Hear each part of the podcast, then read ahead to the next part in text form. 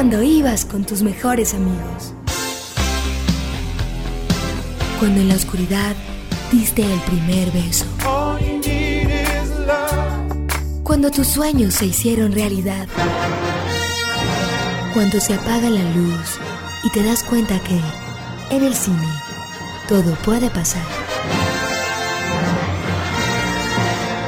En el cine, el programa donde escuchamos lo que hay que ver. Conducen Santiago Gutiérrez y Samuel Castro. The name of this tune is the Jody Grind, Silver Samba, Balance. Bienvenidos a En el Cine, el podcast donde escuchan lo que hay que ver, en el que hablamos de cine, hablamos de series, hablamos de las cosas que nos gustan y que vemos y que ustedes deberían ver también. Bienvenido Santiago Gutiérrez, compañero de este podcast y, y compañero de, también de tantas cosas en la vida. ¿Cómo vas? Sí, compañero de tantas campañas. a propósito de, de, la época y del tema, Samuel. Sí, saludas a los oyentes, a quienes se escuchan en cualquier plataforma, en cualquier lugar y a cualquier hora. Sí, ya, ya estás adelantando el tema, lo estás adelantando, pero antes de eso, eh, antes de ese spoiler eh, que Santiago les da, pues recordemos a los oyentes que nos pueden escribir a nuestras cuentas de, de Twitter, obviamente, nuestras cuentas de Twitter. La cuenta mía es arroba Samuel Escritor, la cuenta de Santiago San Gutiérrez J. Eh, y en esas cuentas nos pueden decir de qué quieren hablar, de qué quieren que hablemos, de qué quieren que pensemos también eh, en temas, porque el tema de hoy, como dijo Santiago, es un tema coyuntural. O sea, podríamos haber hablado de Tom Cruise y Top Gun, pero todo el mundo va a hablar de eso. Y a veces hablaremos de lo que habla todo el mundo, pero no esta vez. Eh, aunque, aunque sí, o sea, yo tengo muchas ganas de ver Top Gun, hermano, o sea, lo confieso. Eh, sí, pero, sí. pero resulta que en Colombia estamos en época de elecciones, estamos eh, a puertas de, la, de, nuestra primera vuelta de las elecciones presidenciales eh, y por esa razón nosotros no podíamos fallarle al tema, entonces vamos a hablar de un tema que nos gusta, que el cine ha tratado sobre todo en Estados Unidos y que seguramente a ustedes también les gustarán algunas de las películas que vamos a mencionar hoy. Fellini, Spielberg, Bergman, Norton, Lucas, Fincher, Cruz, Bardem, los protagonistas en el cine. Bueno, Santiago, nuestro, nuestro protagonista de este episodio son las elecciones.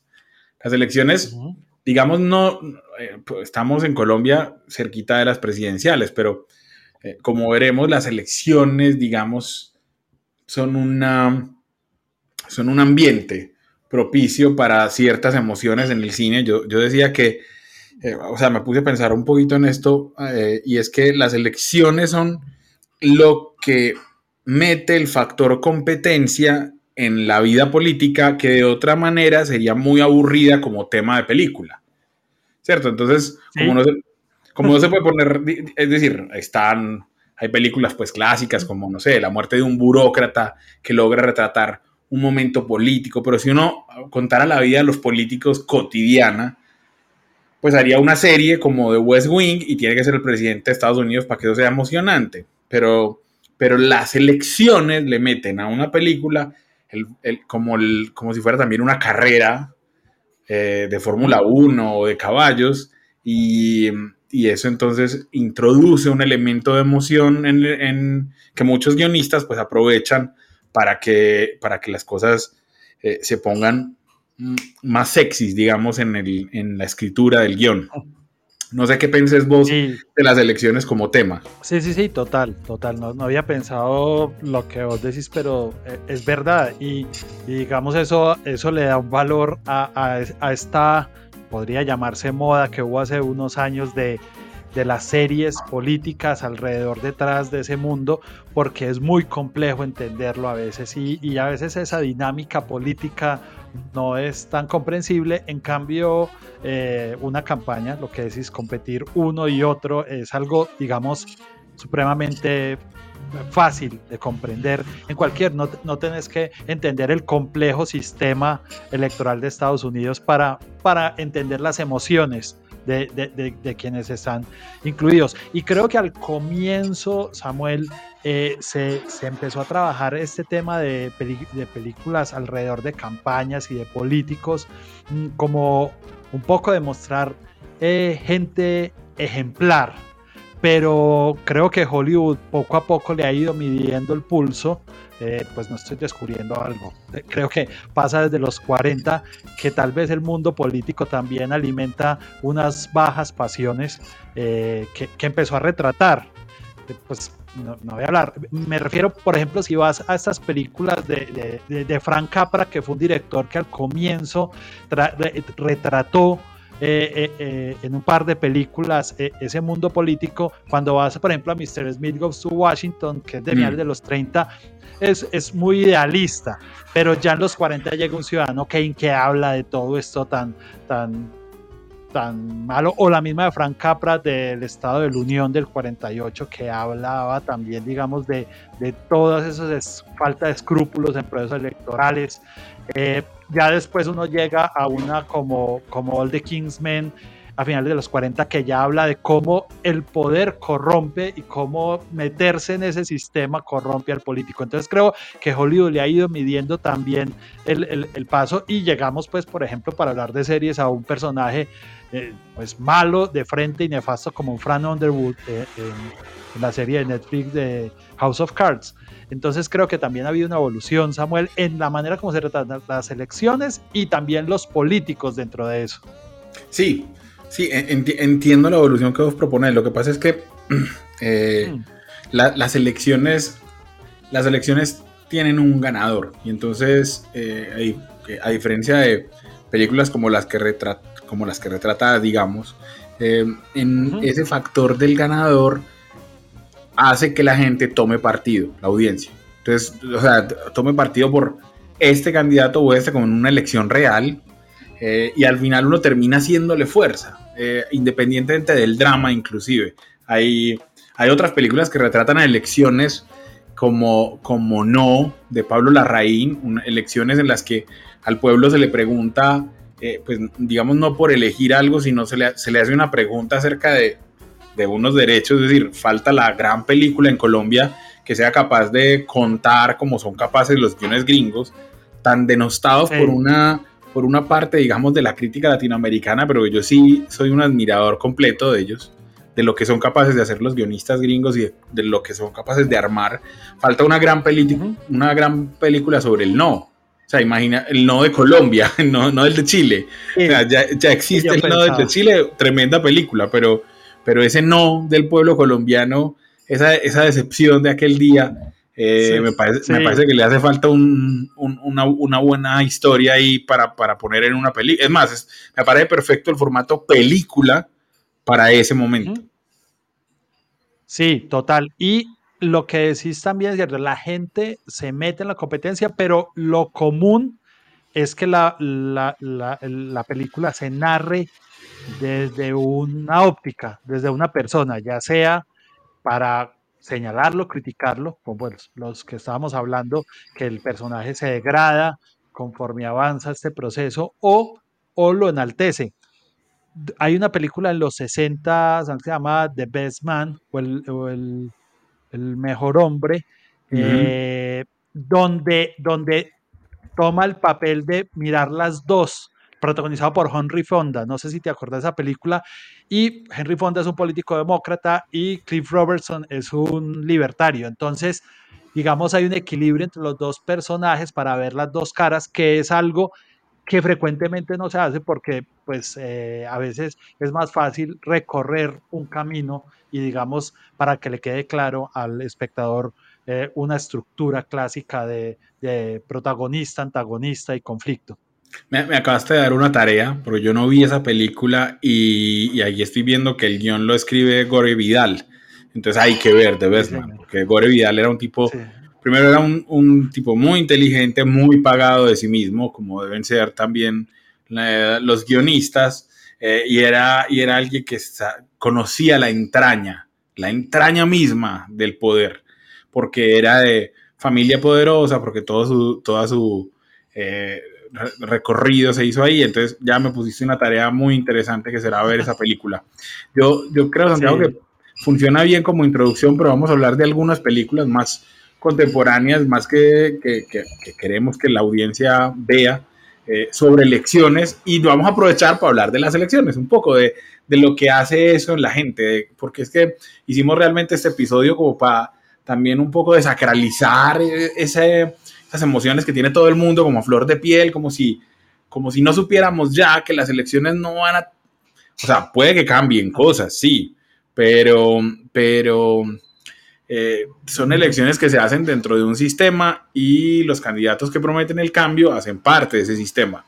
Entonces, no, no es tan sencillo que, que las cosas que prometen se cumplan, pero bueno, vamos a hacerlo Vamos a hablar de, de, eso a partir de las películas y por eso les vamos a, a proponer algunas en nuestra sección de nuevos clásicos. Nuevas viejas películas.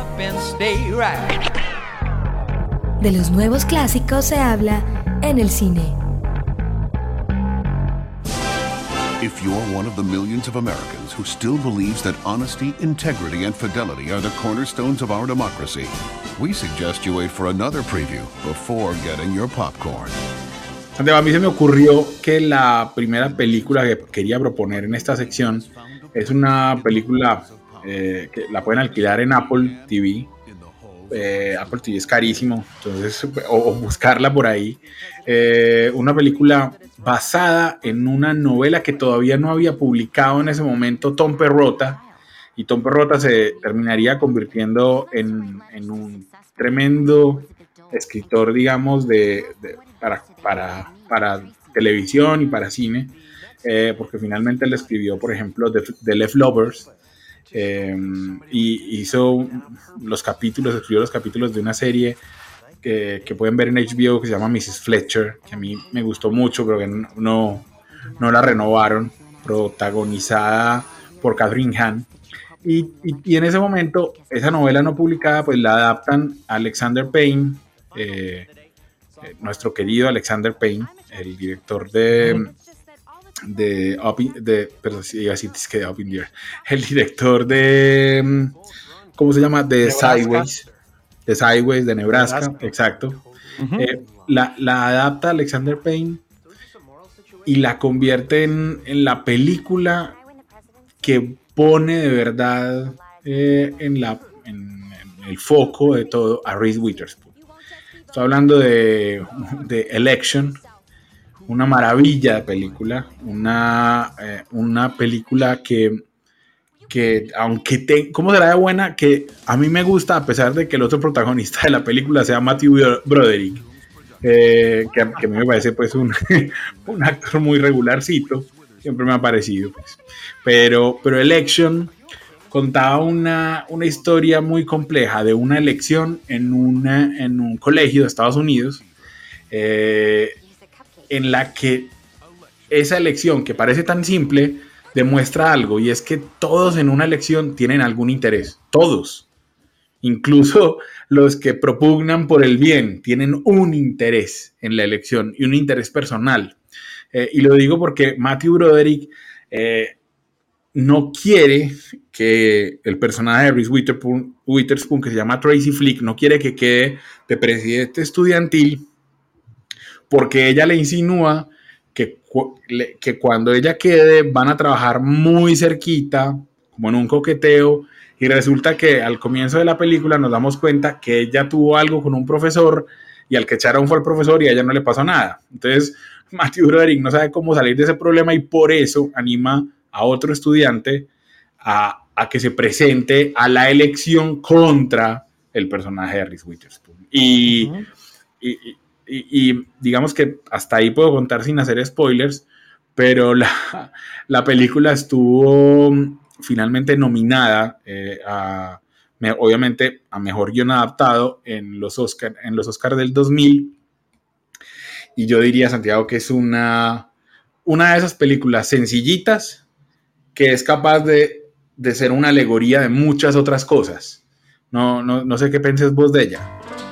Sí, sí, es una, es una comedia negra que es una sátira realmente del sistema político, que es una, una beta que no habíamos hablado acá, que, se puede trabajar perfectamente, ir a lo particular para hablar de lo universal. Eh, es lo que hace acá. La película al final no fue tan, tal vez muchos de nuestros oyentes han escuchado porque no la, eh, la gente no lo recibió en taquilla también, pero fue muy bien recibida por la crítica. Eh, y, sí, es, un, digamos, es una propuesta que también iría. Eh, sí, eh, si, ustedes si ustedes buscan el trailer en YouTube, hay un letrero que dice, si usted cree todavía en la honestidad y no, y no sé qué, mejor espérese otro trailer mientras, va por las crispetas, porque este no va a ser el que le, el que le sirva. Y, y, si, se, y si recuerdan el afiche, en el afiche parecía el rostro grandote de Reese Witherspoon tragándose, digamos, el rostro de Matthew Broderick. Era un afiche muy provocativo, porque la verdad la, la película era muy provocativa. Es que la descripción que hicimos suena como, como a un drama de high school, y no, la película era clasificación ah, R. Eh, es. O sea, es realmente una película que hablaba de cosas de adultos. Eh, ese es el problema, que todo lo que que, cuando se habla como de un tema así y, en un high school, entonces se tiende a pensar en high school musical o en una vaina así, digamos, muy leve. Pero Alexander Payne se, se mete una sátira, como vos decís, o sea, una comedia, pero una comedia de humor negrísimo, negrísimo. Total, eso la recomienda, por lo que te digo, la hace muy diferente a como a, una película que podría meterse dentro de un género, eh, incluso para hablar de campañas, porque todas las películas que, hemos hablado son de, hechos conocidos, de campañas políticas. Aquí se utiliza, digamos, eh, vicios eh, o formas que, pueden resultar eh, universales, repito, para contar una historia. Sí, es como, como la alegoría de las cosas y en ese mismo, en ese mismo sentido de, de, no, de no ser una película realista, eh, o decir, basada en la realidad, sería como otra recomendada que se me, que se me ocurre, Santiago, y es eh, El Candidato, la película de Michael Ritchie, que, que digo de Michael Ritchie por, por, digamos, por la costumbre de siempre decir el director, pero Michael Ritchie no es, digamos, eh, un autor y la película era un encargo como cualquier otro, era porque era una comedia y él era, el Michael Ritchie sabía, era hacer comedias y películas eh, simpáticas. Eh, eh, hizo The Golden Child con Eddie Murphy. Es decir, no era, no era el hombre, digamos, para hacer una, una, película profunda, una crítica al sistema político. No, no, no era ese hombre. Pero le salió una película así, porque El Candidato, que es una película del 72, muestra a Robert Redford más pinta que nunca, o sea, como en el esplendor, digamos, de su figura eh, haciendo de un tipo, de un tipo que es como todo idealista, incluso estaba adelantado a su época porque Bill McKay, que es el personaje, pues hablaba de ecología, de cuidar los recursos naturales, no sé qué, eh, y nadie le hacía caso, era como el candidato que está ahí para que diga cosas muy ideales, pero nadie va a votar por él, o e, esa era la premisa, cuando el man empieza a ascender en las encuestas, eh, probablemente por pinta, y de repente la elección se vuelve algo posible, eh, entonces a él le empiezan a cambiar las cosas. A él, él empieza a cambiar por dentro. Él empieza a, a pensar que, las, que él tendría que hacer ciertas cosas para ganar más votos. Eh, y empezamos a negociar la ética.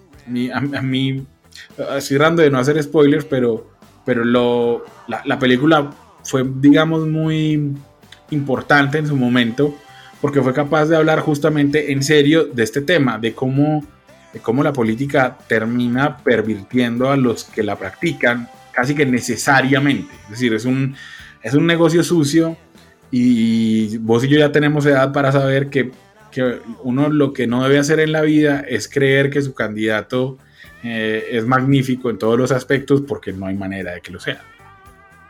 Exactamente, eh, recoge un poco esa tendencia de la que hablaba ahora, eh, de, que, que tomaba de la política y las campañas como corruptor de, idealistas, como lo dijiste, eh, y, y, creo que descubre acá dos cosas que serían pues tendencia en la política y se vincularía a Hollywood o Hollywood influenciaría de alguna manera, que es un político pinta, vende más.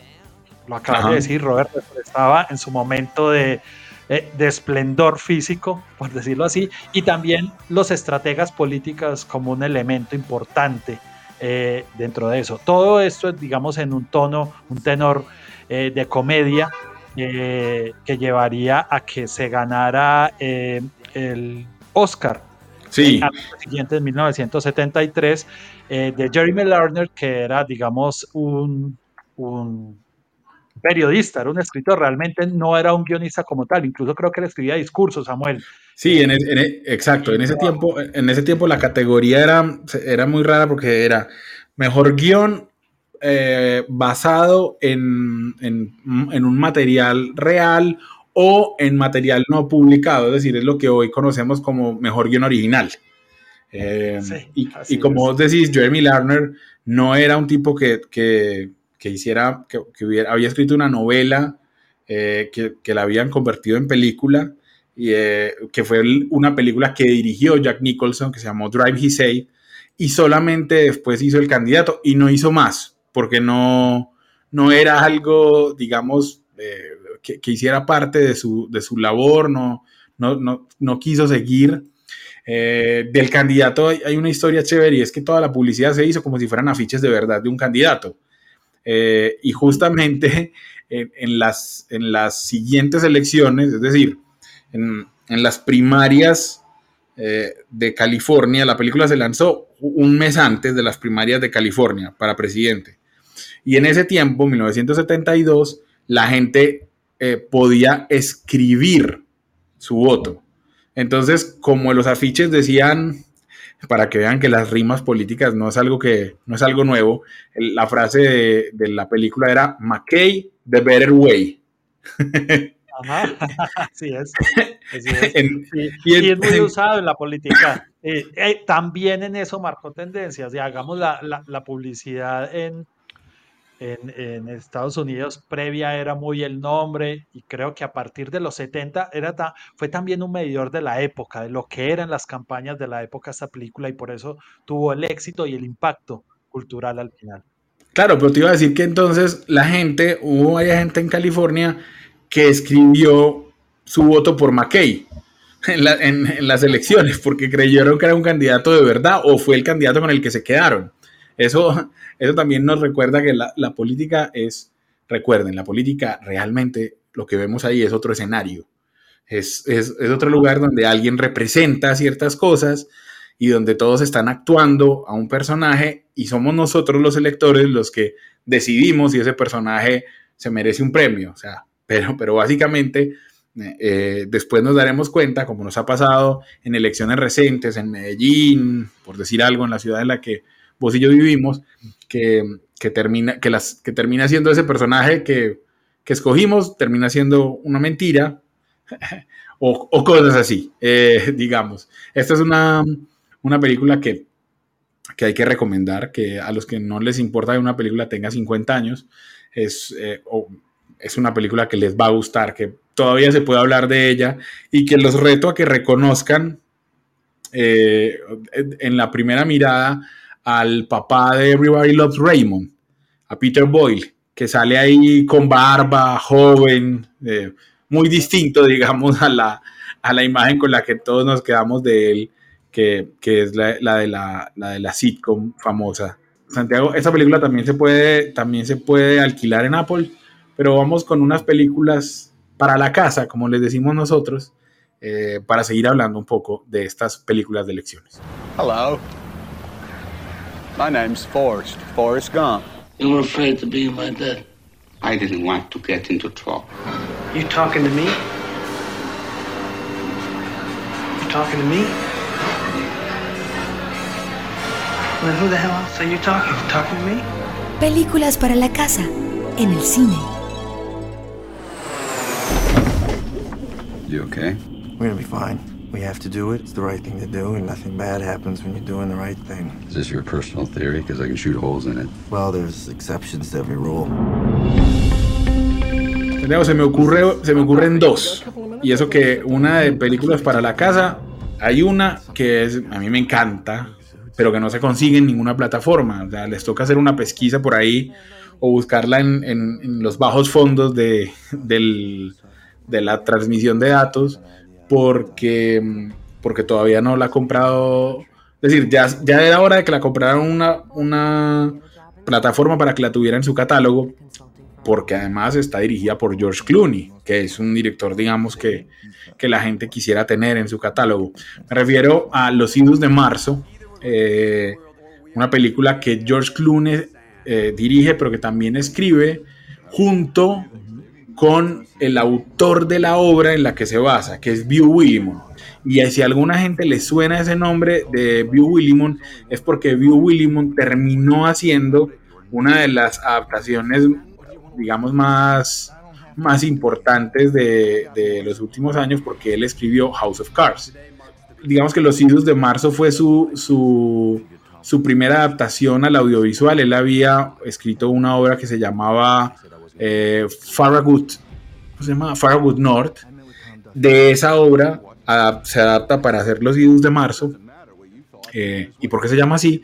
Porque los romanos, los, los idus de marzo eran unos días en los que había buena fortuna. Eh, pero, pero dice Plutarco, el historiador, que hubo un vidente que le predijo a Julio César que en esos días a él le iba a pasar algo malo. Entonces los idus de marzo son como esos días que parecen muy buenos, pero en los que ocurre una desgracia.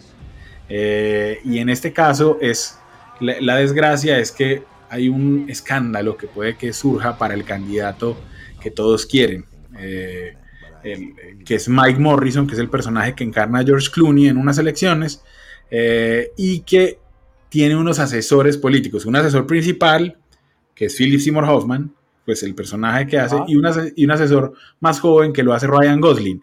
Miren, miren los tres actores que les estoy diciendo ya ahí, pues ya hay un poder grande, digamos, pero además de eso actúan Jeffrey Wright, Max Minghella, Marisa Tomei, Evan Rachel Wood y Paul Giamatti. Eh, y eso ya dice que es una película muy, muy bien actuada. Eh, de, de, de, este asesor que es Ryan Gosling, que todavía tiene ideales, y entonces aquí no nos presentan solamente como la corrupción del candidato, sino que nos dicen, miren, la política en las elecciones también es un constante despertar a la decepción. No les voy a adelantar por qué, pero él se dará cuenta que, que, digamos que en el camino para ciertos fines, pues hay que dejar ciertos principios. por llamarlo de alguna manera. Y aquí hablamos, entra un poco ese coqueteo de la prensa también, de, de, de, cómo se da ese manejo de, la prensa, que es otro elemento que se le ha ido sumando a las campañas políticas y que ahora vivimos pues de una manera alarmante, podría decirse, en la época de las redes sociales. Eh, vos, tenés el, el, acabaste de decir el, el gran elemento y es que también la película nos dice, miren, los periodistas no están exentos de intereses y informan ciertas cosas porque quieren, eh, digamos, que ciertas cosas sepan y ciertas que no, y porque también tienen, eh, tienen digamos, algo eh, que, que, está en la confrontación. Entonces, a mí me gusta mucho esta película justamente porque es para que despierten los que todavía creen en una política ideal. Es que yo digo, es mucho mejor ser un descreído, porque así, digamos, tu esperanza está en su justa medida, no, te haces ilusiones, ¿cierto? Eh, pero eh, todavía existen los, no digo que sea algo de los jóvenes, todavía existen los ilusos que creen que, que sí hay alguien que sea completamente limpio y honesto y no sé qué, yo no lo creo. Eh, y por eso es que creo que terminamos recomendando eh, este, este tipo de películas.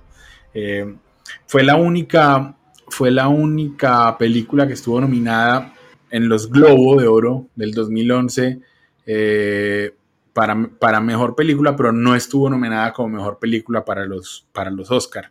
Y sin embargo, sí tuvo una, una nominación por su guion, eh, que se la merecía completamente, mejor guion adaptado, eh, y, y, no tuvo nada más. Y me parece que debería haber tenido mejor suerte, porque, porque creo que es un Uy, es una gran película.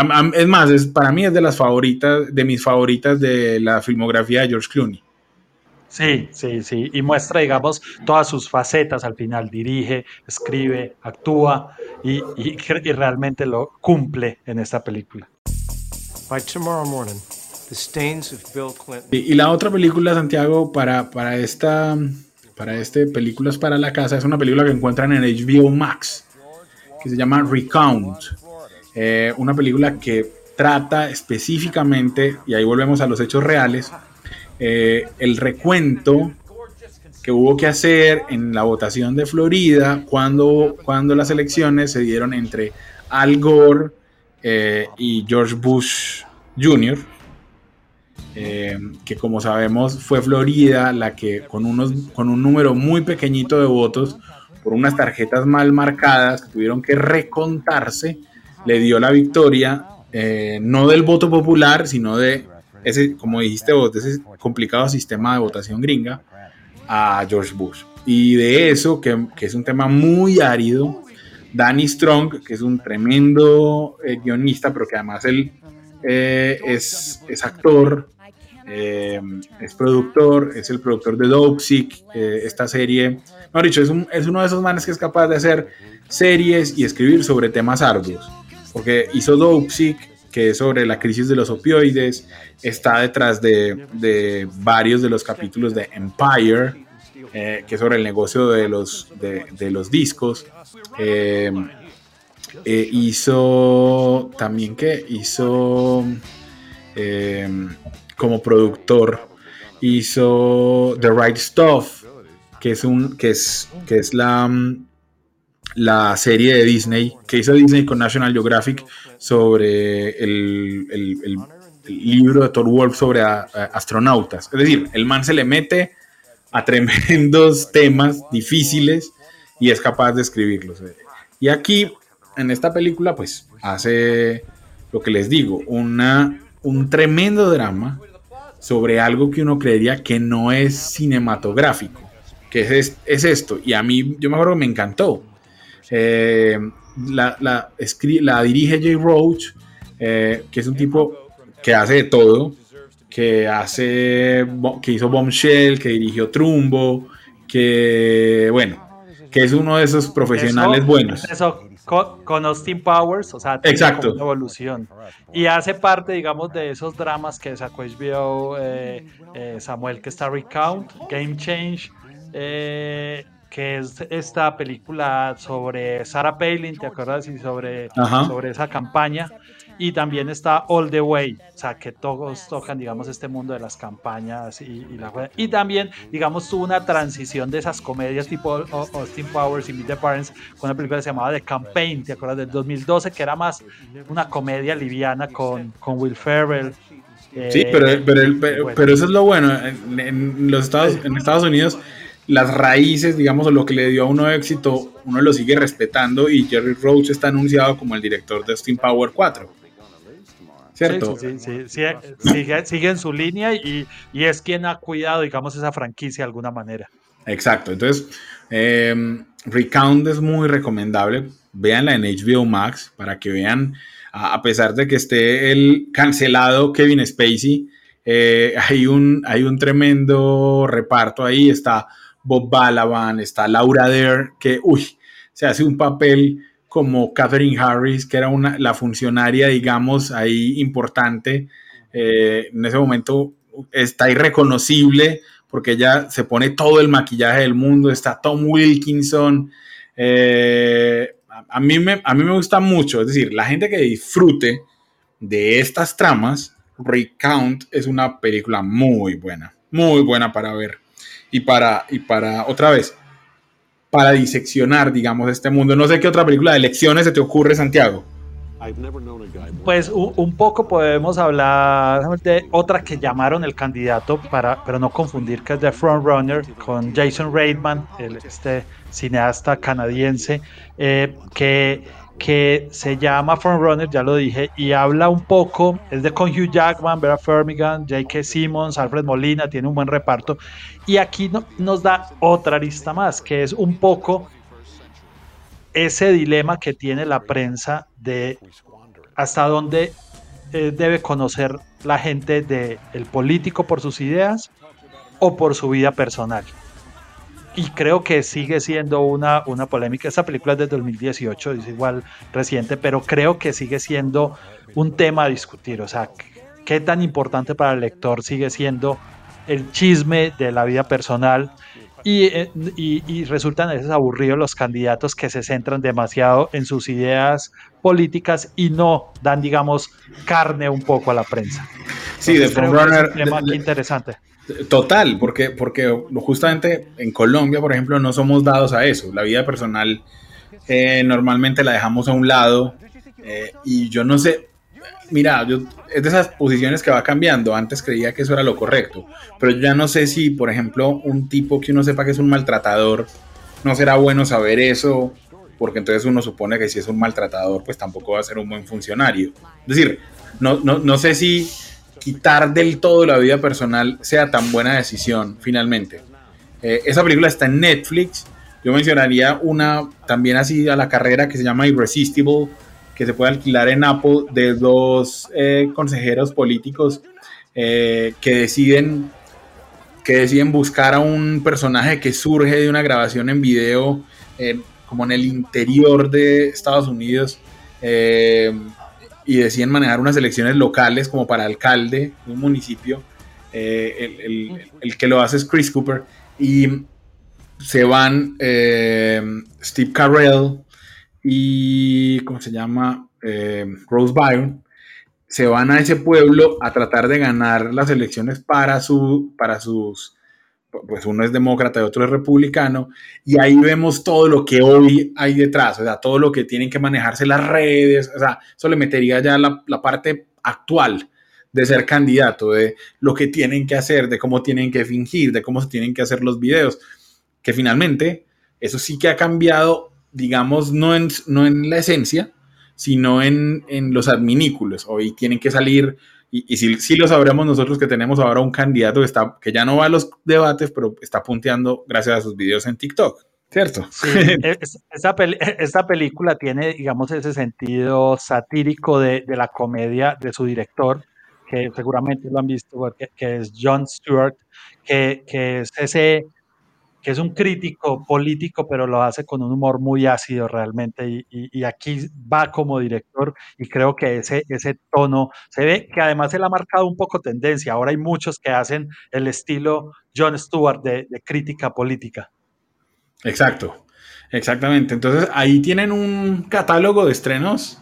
Eh, perdón, es que de estrenos, de, de, de recomendaciones para, para este fin de semana de elecciones, pues también pueden ir a ver Top Gun, pero, pero yo creo que el, tema es sabroso para el cine y, nos faltan, como siempre decimos, este es otro filón que no se ha tocado, lo han tocado las telenovelas colombianas, pero no lo han tocado, no lo ha tocado casi el cine. Me acuerdo que, pues, creo que hay una película por ahí que se llamaba La Candidata, pero era muy mala. Y, ya no estoy seguro si, si, si, porque ya no estoy seguro ni siquiera de quién la dirigió, de lo mala que era. Es un filón que está por explotar eh, de cine político tenemos muchas historias, no sé, políticos que no han salido del closet, eh, políticos que, fueron, que fueron, que estuvieron en la guerrilla. yo haría un montón de películas, hay un montón de películas que nadie se anima a hacer en Colombia porque tenemos como, como una, un sentido de que, de, de que solo ciertas películas se venden y yo creo que hay un montón de historias, Santiago, que nos va a tocar escribirla a nosotros en algún momento. Total. Por ejemplo, los políticos como dueños de los medios de comunicación, Samuel. O sea, Total. mejor dicho, hay historias. Hay historias, hay historias. Bueno, los vamos a dejar con una canción eh, que expresa un poco el, espíritu de la jornada, eh, porque siempre los terminamos encontrando en elecciones. Eh, esta canción la canta en esta versión Vera Lynn. La han oído los seguidores de Stranger Things porque hace parte también de, sus, de su banda sonora, pero es de la banda sonora también de Los Idos de Marzo eh, y se llama We'll Meet Again. Y con esa canción, pues los invitamos a que nos encontremos de nuevo en el próximo episodio, ya después de elecciones, ya con el guayabo de, para muchos o la victoria para otros, eh, nos encontraremos eh, en otro episodio de En el Cine.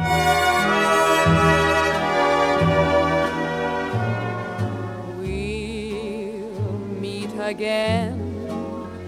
Don't know where, don't know when, but I know we'll meet again some sunny day.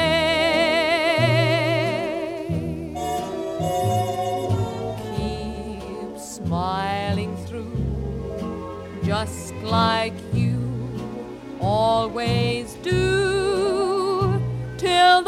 blue skies drive the dark clouds far away. So will you please say hello to the folks that I know? Tell them I won't be long. They'll be happy to know that as you saw me go, I was singing this song. Again.